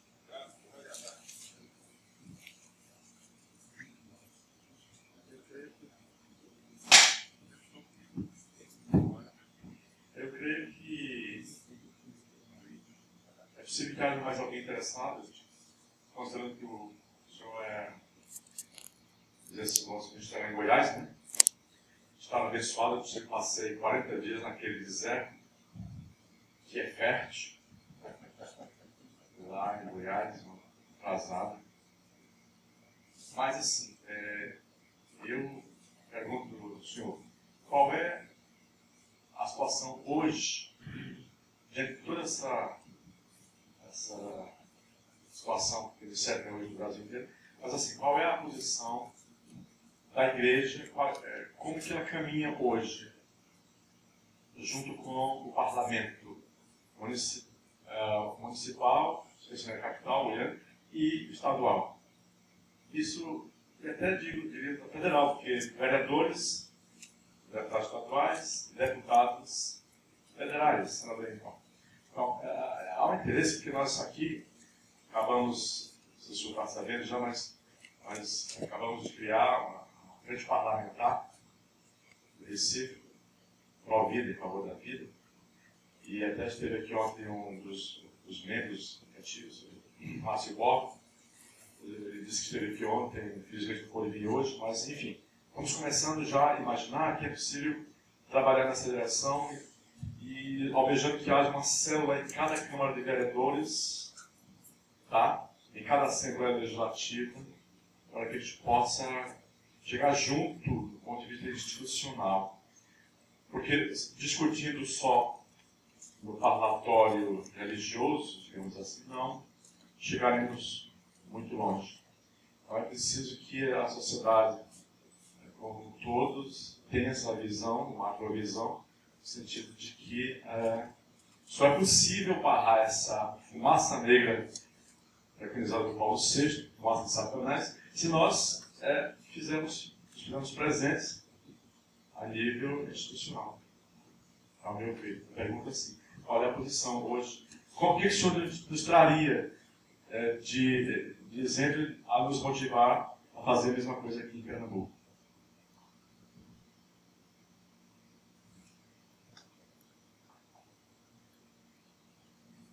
Acho que ele já respondeu, né? Ele quer só que eu, que eu motive, não é isso? Acho que na verdade que o senhor quer é uma palavra de ânimo, não é isso? De motivação. Não, eu quero saber o que, que existe de concreto na igreja em Goiás, junto ao parlamento. Não tem. Nós não somos um exemplo a ser seguido, infelizmente. Eu gostaria muito que nós pudéssemos dizer, façam como nós. Né? Mas nós não temos essa organização, não temos uma. Já que chegamos a esse ponto, sou obrigado a voltar aqui para dizer o seguinte. Há um vereador da, que é paroquiano lá de Ecológico, aqui na Sociedade da Boa Viagem, chamado Aerto Aerto ah, que com outros companheiros tiveram a ideia de instituir essa frente parlamentar. Nós fizemos um lançamento semana passada na Câmara de Vereadores do Recife, ah, com o objetivo de discutir essas, essas questões de autointegração, é, composta por membros é, católicos, espíritas, evangélicos, é, enfim, dependendo por esses ordens católicos, pela sua própria natureza. Ah, e daí eu lancei a ideia de que a gente começasse já a trabalhar no sentido de que haja ah, um projeto de lei ou parecido a nível estadual para que a gente possa conseguir a implantação disso em todas as. E daí que conte, quem sabe, a Câmara de Vereador, a própria Constituição do Estado e depois sendo copiado para os parlamentos municipais, como vereadores, Câmara de Vereadores. Ah, e aí, não só do ponto de vista, tudo que diz respeito à vida, eutanásia, aborto, é, homossexualismo, sexismo, relativismo, todas as pragas, todas as pragas, todos os flagelos que estão vêm de encontro à nossa sã doutrina. Tá? E de encontro aos princípios éticos e morais da nossa, inclusive da cultura do povo brasileiro. Só que se nós somos pioneiros, que isso seja um, uma coisa ainda embrionária, mas que seja um pontapé inicial, do ponto de vista do senhor já começar a ver que por aqui já se começa a pensar isso, quem sabe a gente possa fazer uma ponte Recife, Goiânia, Recife, Goiás, é, Pernambuco, Goiás, enfim. Nós precisamos pensar grande, nós precisamos voar mais alto. Eu penso assim. Parabéns. Janeiro, Oi? a Câmara do Rio de Janeiro, Ah, eu já tem uma né? Vida. inclusive com uma, já com uma, uma lei municipal Dia do nascitúrio, é isso? dizendo que a Câmara de, de- do Rio é contra o aborto, contra toda qualquer lei. O presidente da Câmara que A lei é a lei orgânica do município ou é uma outra lei? Na lei orgânica disso. Ah, eu não sabia. Muito bom saber. Agora no lançamento da, da, da frente parlamentar, no relançamento da frente parlamentar, Eu sei que município de São Bento e Sapucaí conseguiram colocar isso também, né? São Paulo, né? o vereador, da Câmara, ele fez a palestra. Isso aqui é uma notícia bem antiga, dá pra ler? Não?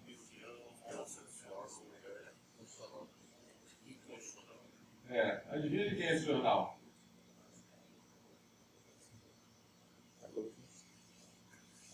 Da OAB. Da OAB e de que ano? 97. Que projeto é esse? É um projeto da marca Supreci. Naquela época, o projeto da união de homossexuais, a OAB declarou inconstitucional. Hoje, a OAB já tem uma sessão só para defender a assim chamada diversidade sexual. Como os tempos mudam e as coisas mudam com o tempo, né? Aí. Eu queria falar aqui também. É, como o senhor falou no início da, das palestras ontem, a, a importância é, da oração, né? Não é, não é uma luta contra homens de carne e sangue, mas contra principados, contra os demônios. E é, falando aqui de modo particular para mim, para os católicos, é, nós devemos se reunir mais também. A importância da palestra é, muito, é, é importantíssima, palestras, tudo, é, mas sem oração não, não há solução. A oração é que vai dar eficácia a todos os trabalhos, né? a importância da Santa Missa, oferecer Santa Missa, é, intenção única, né? assim, pela, pela causa. Isso eu perguntei a um sacerdote qual o valor da intenção da Santa Missa, intenção única. Ele disse que na Santa Missa, intenção única, é, aquela é, causa recebe uma graça particular. Usar os sacramentais, é, água benta, tudo isso, oração fazer cerco de Jericó, tudo isso vai dar uma eficácia muito maior a todos os trabalhos. Né? Porque é, tem, no Êxodo a gente vê Moisés na luta contra os amalecitas. Eu vou ver aqui essa partezinha, vitória sobre Amaleque. Né? É, Moisés ficou com os braços abertos em oração enquanto o povo de Israel é, estava lutando. Quando ele abaixava os braços, o povo de Israel começava a perder. Quando ele soerguia os braços, a batalha é, era a favor de Israel. Eu sei que terminou vencendo assim. Arão e, e deixa eu ver aqui, Arão e Ur sustentaram os braços de Moisés e o povo de Israel venceu a batalha contra Amaleque era uma prefiguração de Jesus na cruz, né? A Santa Missa, Jesus é, venceu morrendo na cruz, né? Dando... Então seria importante isso também, como Nossa Senhora fala em Medjugorje, muito na oração, né? Oração, oração. É, lá em, na ex-Yugoslávia, onde Nossa Senhora aparece, o povo tinha, é, trabalhava no campo, mas a produção era muito pouca. Eles trabalhavam pela manhã e pela tarde. Então Nossa Senhora disse para eles: rezem a parte da manhã e trabalhem à tarde. Quer dizer, trabalhem menos e, nesse sentido assim, do que só trabalhar sem. Eu sei que a produção deles começaram a aumentar tanto que eles começaram a exportar. É, deixa eu ver aqui que eu coloquei mais. A importância da oração pessoal, a oração particular também é mais, uma, mais do que tudo uma batalha espiritual. Antes de mais nada, a gente tem que se conscientizar sempre disso e com muita oração. Porque senão seria mais uma coisa humana, gente só fazer, né, nesse sentido, só ação. Eu estou dizendo para mim, em primeiro lugar, e para todos nós aqui, nesse sentido. Assim. Então, obrigado.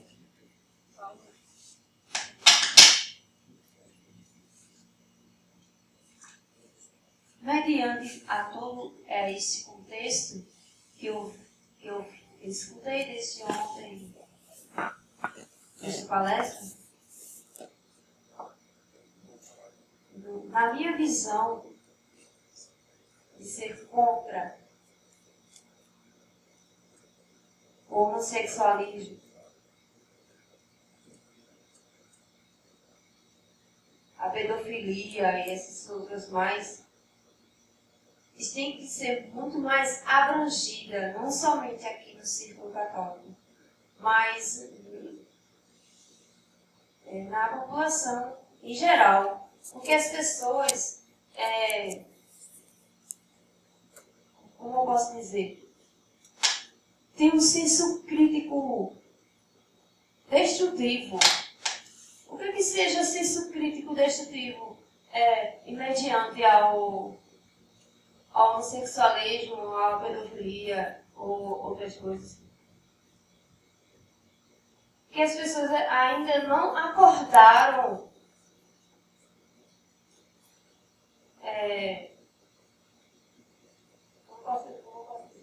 não acordaram ainda.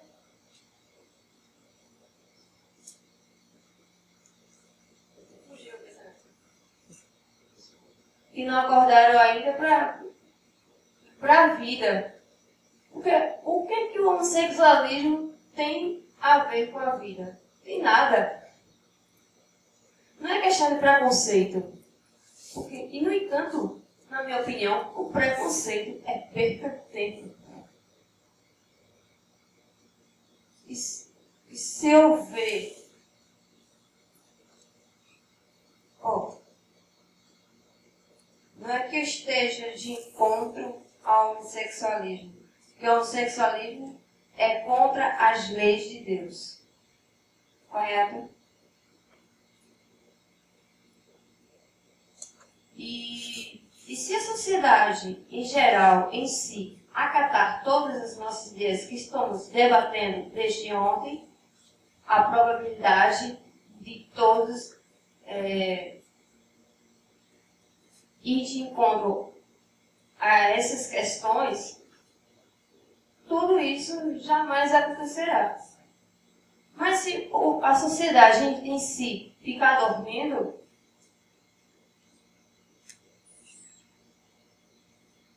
e baixar a cabeça e, e pensar que tudo isso está certo, o que, é que poderíamos fazer? Eis a questão. Pensar e agir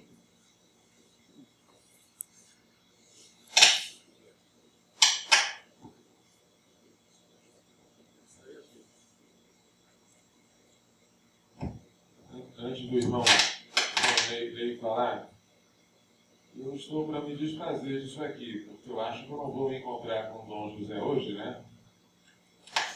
Então, se alguém quiser levar esses, esses livrinhos que eu ia dar para ele. Cadê a dona Maurícia aí? Tá não, né? É Dom José Cartuza. Ele? Pode levar para ele. Senhor? Se eu falo é Dom José Cardoso, é. eu posso levar para mim. Pode. Tá. Então, vai. Só tem que fazer só uma dedicatória para ele, então, né? Entregar. Eu esperava poder entregar em mãos, né? Mas acho que não vai ser possível.